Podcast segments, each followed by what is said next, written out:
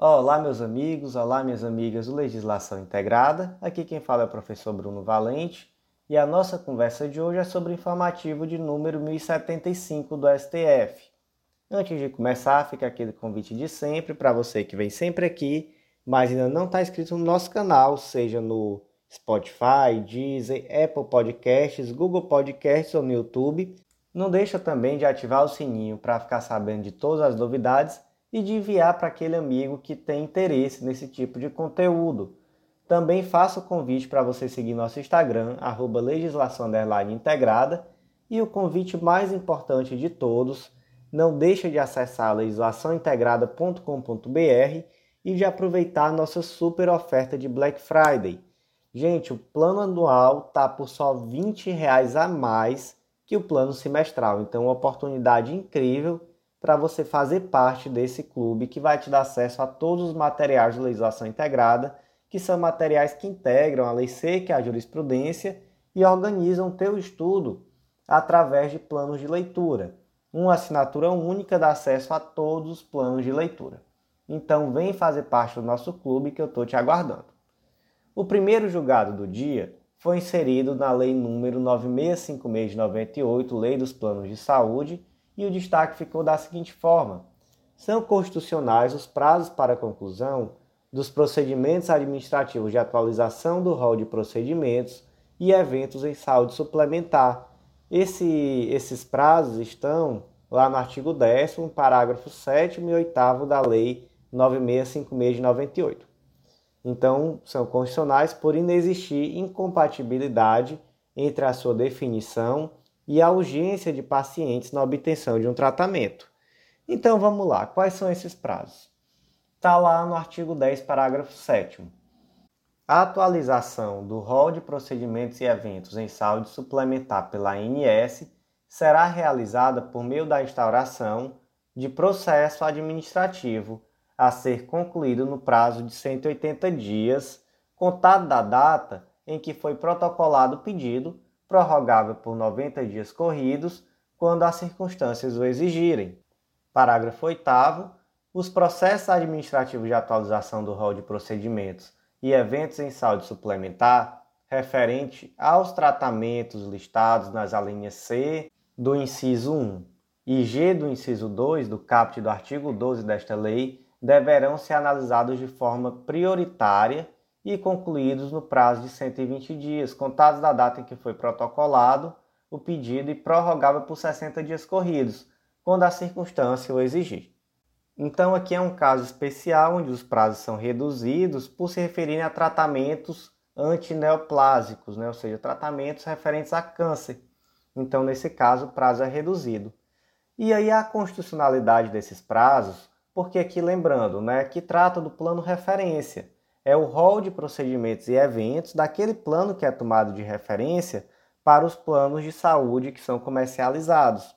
Então, esse rol vai trazer realmente as coberturas, os eventos que são cobertos e etc. É um plano referência padrão que é o mínimo que os planos de saúde deverão ofertar. E a ADI 7088 foi proposta em face desses dispositivos por entender que eles trazem prazos excessivos e que dessa forma há um prejuízo no tratamento. Então, se de acordo com aqueles que propuseram a, ADI, não foi só a 7088, foi também a 7183 UDF. De acordo com os autores, era necessário que o prazo fosse menor, que fosse algo mais dinâmico, para que, se, se fosse possível assim, atender às demandas daqueles indivíduos que precisavam dessa atualização do rol de forma mais rápida. Mas o STF entendeu que não, que na verdade esses prazos eles são prazos coerentes, já que a incorporação de um novo tratamento demanda pesquisa, demanda estudo de evidências, é, oitiva de interessados, então assim realmente é algo que não tem como ser rápido. Até porque é necessário uma pesquisa, é necessário reuniões técnicas, é necessário ouvir cientistas, então realmente os prazos foram entendidos como coerentes. Próximo destaque do dia, também inserido na Lei dos Planos de Saúde, e na verdade são, são também, tanto esse destaque como o próximo, retirados das mesmas ADIs. O próximo destaque é assim: o formato adotado para a composição da Comissão de Atualização do Rol de Procedimentos e Eventos em Saúde Suplementar não fere a Constituição Federal ante a ausência de alegada exclusão de participantes usuários de planos de saúde ou discriminação de qualquer natureza. Aqui está tratando especificamente do artigo 10D, parágrafo 1, 2 e 4, porque lá, principalmente no parágrafo 2, tem dizendo como vai ser composta essa comissão de atualização do rol de eventos. E aí tem um representante do Conselho Federal de Medicina, um representante de especialidade médica, que aqui é indicado pela Associação Médica Brasileira, um representante de entidade representativa de consumidores de planos de saúde, um representante de entidade representativa de prestadores de plano de saúde na área suplementar e um representante de entidade representativa de operadora de, plan de plano privado de assistência à saúde e também representantes de áreas de atuação profissional da saúde relacionada ao evento ou procedimento sob análise. E aí o que que se alegou? Que não existe aqui uma representação que seja suficiente de participantes usuários de plano de saúde. E aí quando você vê aqui esse rol, você percebe que dentre os participantes está um representante de entidade representativa de consumidores de plano de saúde. Então, já de cara, a gente pode ver que o rol prevê sim uma representatividade de consumidores, mas como através de uma entidade representativa de consumidores de planos de saúde. E o que, que o STF entendeu? Que aqui nesse rol, aqui nesse, melhor dizendo, nessa comissão, é necessário que haja profissionais com expertise técnica. Então, de fato, já há uma representatividade aqui e também, além de já haver essa representatividade, esses indivíduos eles devem necessariamente serem de áreas afetas à, à saúde pública, né? que compreendam aquilo que está em debate. Então, entendeu-se que aqui há sim uma representatividade e o, e o dispositivo foi considerado constitucional. O terceiro destaque também desse mesmo julgado são constitucionais os critérios a serem considerados no relatório elaborado pela referida comissão, uma vez que não há submissão do direito à saúde a interesses econômicos e financeiros. Mas o STF entendeu que não é isso que está ocorrendo. Não se está sujeitando o direito à saúde a interesses econômicos e financeiros, mas sim essa comissão, da forma como ela está composta, ela leva em consideração os aspectos que são necessários à garantia desse atendimento dos planos de saúde. Então, é necessário que haja, por exemplo, representante dos planos de saúde para que se tenha certeza de que vai haver aqui uma análise de impacto financeiro decorrente da incorporação dos tratamentos. Até porque sem essa sustentabilidade econômico-financeira, os planos de saúde não, não permanecem. Então, você acaba trazendo um problema muito maior. Mas isso não significa que o direito à saúde está sujeito a, a, a um interesse econômico e financeiro. O que há aqui é uma busca pelo equilíbrio. Então, todos os dispositivos que foram impugnados foram julgados constitucionais. Próximo julgado do dia, inserido na Lei 8245 de 91, Lei de Locações, e o destaque ficou da seguinte forma: em face do arrefecimento dos efeitos da pandemia Covid-19, cabe adotar um regime de transição para a retomada das reintegrações de posses suspensas em decorrência da doença, por meio do qual os tribunais devem instalar comissões para mediar eventuais despejos antes de qualquer decisão judicial, a fim de reduzir os impactos habitacionais e humanitários em caso de desocupação coletiva.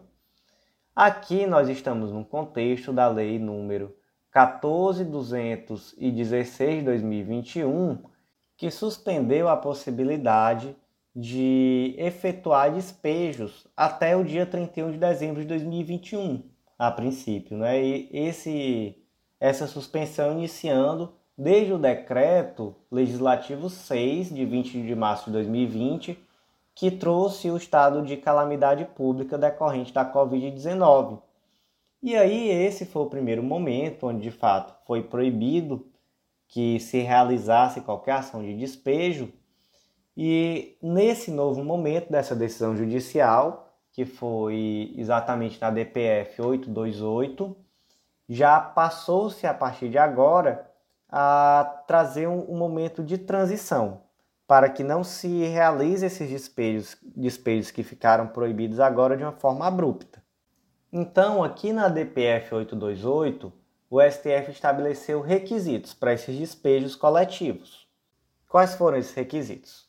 Primeiro, os TJs e TRFs deverão instalar imediatamente comissões de conflitos fundiários que possam servir de apoio operacional a juízes e, principalmente, nesse primeiro momento, elaborar a estratégia de retomada da execução das decisões suspensas pela presente ação, de maneira gradual e escalonada. Então, Primeiro requisito aqui, o estabelecimento imediato dessas comissões sobre conflitos fundiários. E aqui deixando claro que a estratégia a ser definida tem que ser tomada de forma gradual e escalonada. B. Devem ser realizadas inspeções judiciais e audiências de mediação pelas comissões de conflitos fundiários, como etapa prévia e necessária às ordens de desocupação coletiva, inclusive em relação aquelas cujos mandados já tenham sido expedidos. As audiências devem contar com a participação do Ministério Público e da Defensoria Pública nos locais em que esta estiver estruturada, bem como, quando for o caso, dos órgãos responsáveis pela política agrária e urbana da União, Estados, DF e municípios, onde se situe a área de litígio, nos termos do artigo 565 do CPC e artigo 2 parágrafo 4 da Lei 14.216 de 2021. Então, olha só que previsão importante. Necessidade de inspeção judicial, audiências de mediação. Essas comissões de conflito, elas deverão necessariamente realizar audiências com participação de MP, Defensoria Pública, quando houver no local, na Defensoria Pública, e órgãos da política agrária e urbana da União, Estado, DF e município. Então, olha só que previsão interessante. C. As medidas administrativas que possam resultar em remoções coletivas de pessoas vulneráveis devem ser realizadas mediante ciência prévia e oitiva dos representantes das comunidades afetadas. Então, nada aqui de, de liminar, inaudita altera partes, aqui tem que ter ciência prévia e oitiva da comunidade. E aqui essa oitiva feita através de representantes, devem ser antecedidas de prazo mínimo razoável para a desocupação do imóvel pela população envolvida, que é o mínimo, né, um prazo mínimo para a desocupação. E três, deve garantir o encaminhamento das pessoas em situação de vulnerabilidade social para abrigos públicos ou local com condições dignas, ou adotar outra medida eficaz para resguardar o direito à moradia, vedando-se em qualquer caso a separação de membros da mesma família. Esse ponto aqui é importantíssimo, né? A vedação da separação de membros da mesma família. E esse ponto aqui, como um todo, é muito relevante. Vai desocupar, vai tirar as pessoas de lá. E aí, vai mandar para onde? Vai simplesmente deixar na rua? Vai deixar todo mundo sem teto? Não.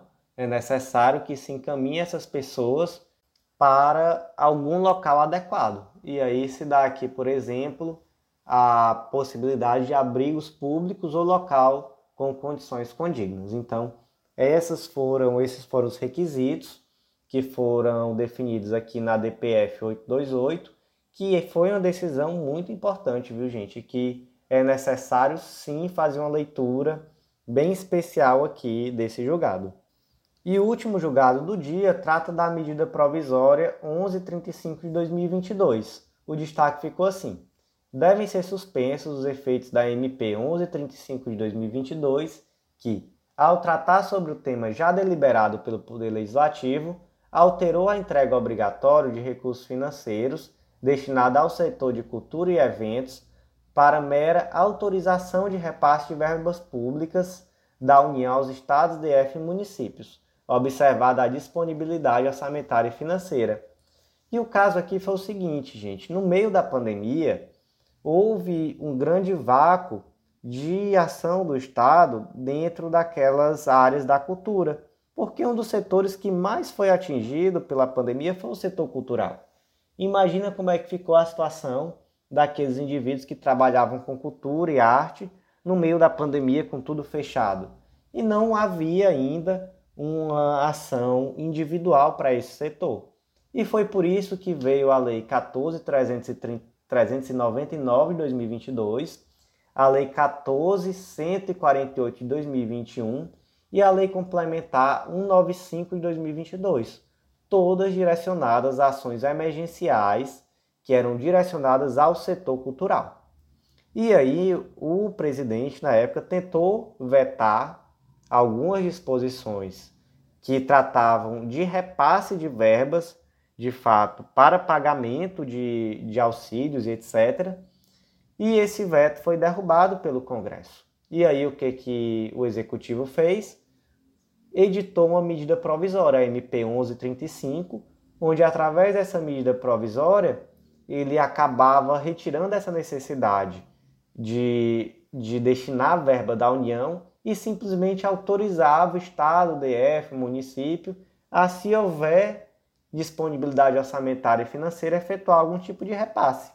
E aí o STF foi lá e suspendeu a eficácia dessa medida provisória, na, na medida em que ela veio, na verdade, para esvaziar uma lei ou leis que já tinham sido aprovadas pelo Congresso e que tinham sido vetadas e o veto derrubado. Então, aqui, sem a existência de requisito de urgência e relevância, simplesmente se editou uma medida provisória com o objetivo de desfazer leis que eram recém-aprovadas. Então, em um primeiro momento, se deferiu uma medida cautelar e agora o plenário, por maioria, referendou essa decisão que suspendeu os efeitos da MP 1135 de 2022. Então, meus amigos, por hoje foi isso. Um informativo curtinho hoje, tranquilinho.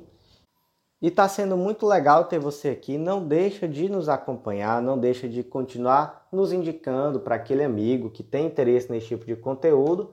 E também, gente, não deixa de acessar legislaçãointegrada.com.br, conhecer o Clube da Lei e aproveitar essa oferta de Black Friday para você finalmente vir também fazer parte do nosso clube. Então por hoje foi isso e eu te aguardo no nosso próximo podcast. Até lá!